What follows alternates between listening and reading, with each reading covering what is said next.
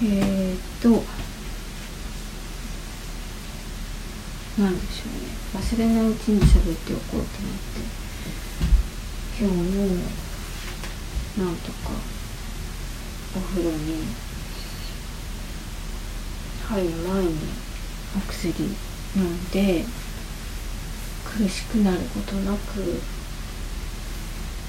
上がってくることができたんですけれども昨日よりは少しだけ苦しいんですよね。ね多分お風呂の中でいろんなことを考えていたのでそれで少し苦しいんだと思うんですけれども何考えてたか忘れないうちに喋ろうって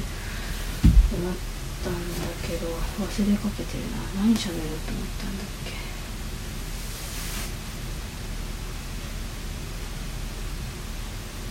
あれ。思考について何か喋ろうと思ったんですよね。何だったっけな。あそうか。よくなんだろう。心療内科の先生方はよくね、考えすぎなのよとか。そんなに不安に思わなくて大丈夫だよとか。うーん。何て言うんでしょうね。過呼吸で死ぬことはないから大丈夫とか。おっしゃいますけども。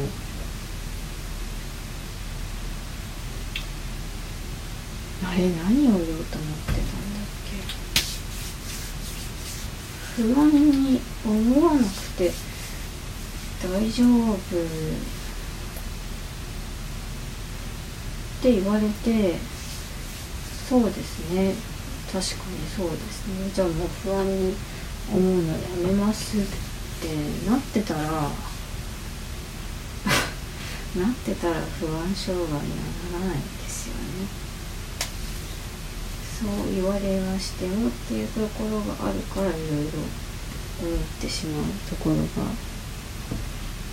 あるですと思うんです。でまあやっ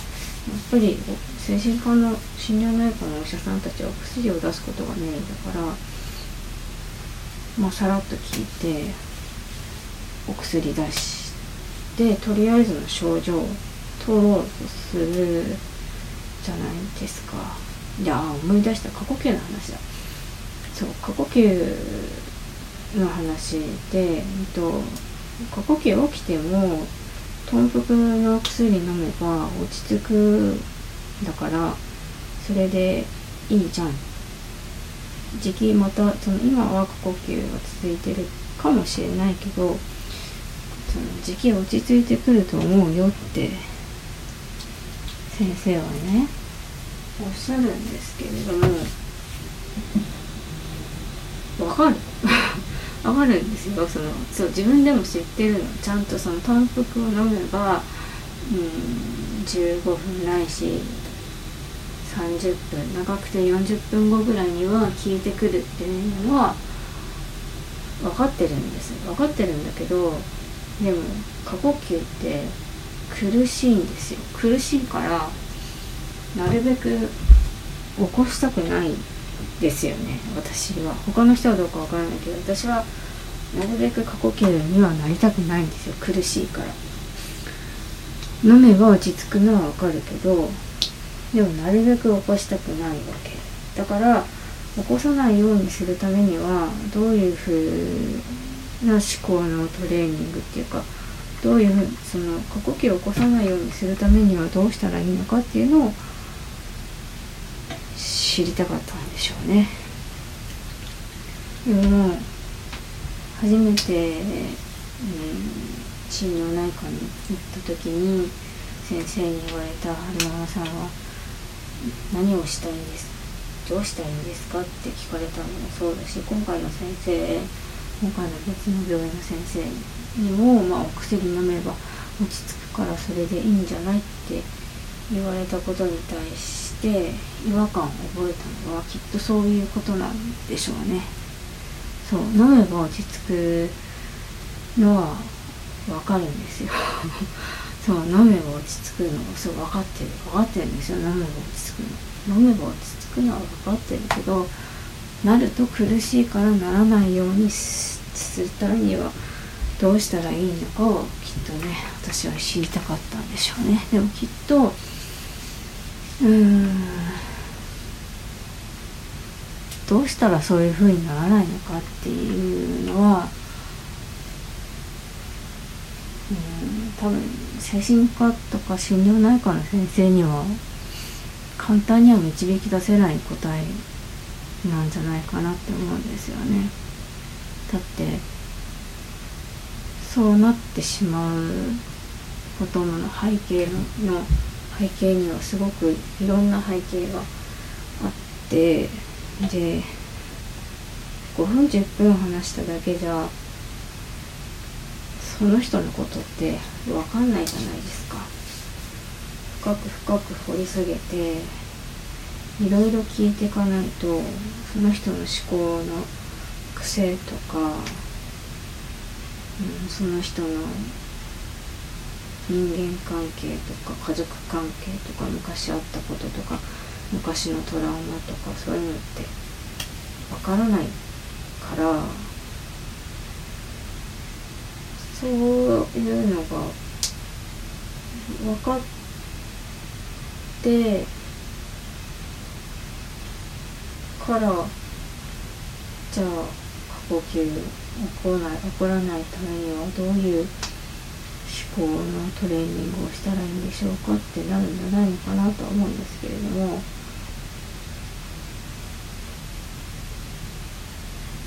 きっとそれをする作業は心療内科ではないんでしょうね。おそらくカウンセラーさんが得意とする分野なんじゃないのかな。とは思うんですけど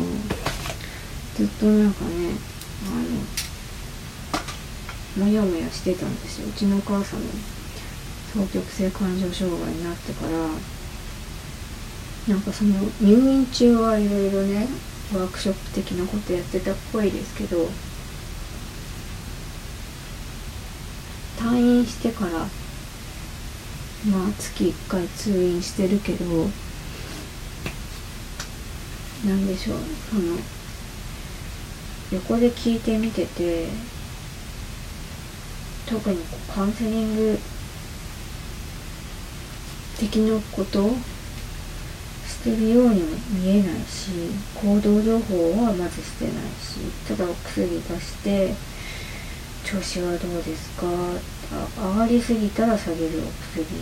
下がりすぎたら上げるお薬。お薬でただただコントロールしてるだけ。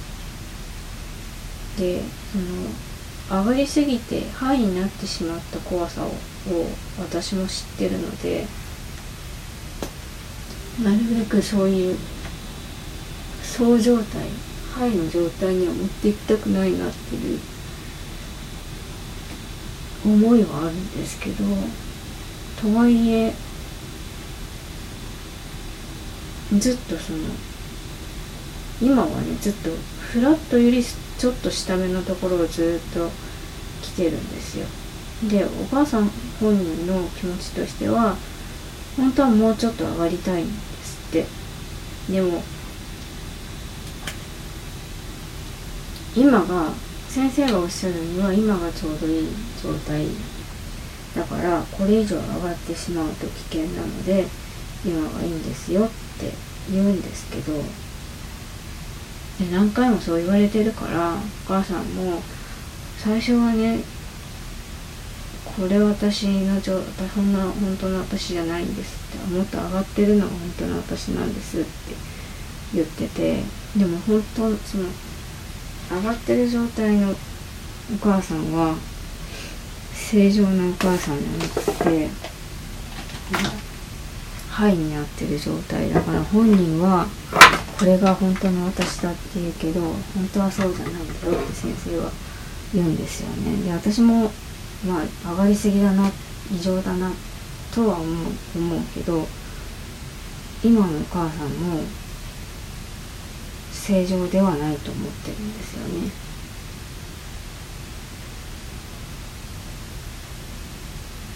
だからなんだろうその薬だけでコントロールしてるお医者さんたちに疑問をね抱くんですよ。でもうんお母さんのことに介入しすぎちゃうと自分が疲れちゃうからもうお母さんのことは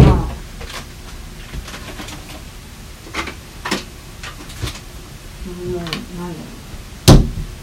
母さん大人だし私にははるくんもいるしお姉ちゃんもいるからお母さんのことはお母さんに任せようと思って介入するのはやめようお母さんとお母さんの周りの人先生とかケアマネさんとかそういう人たちにも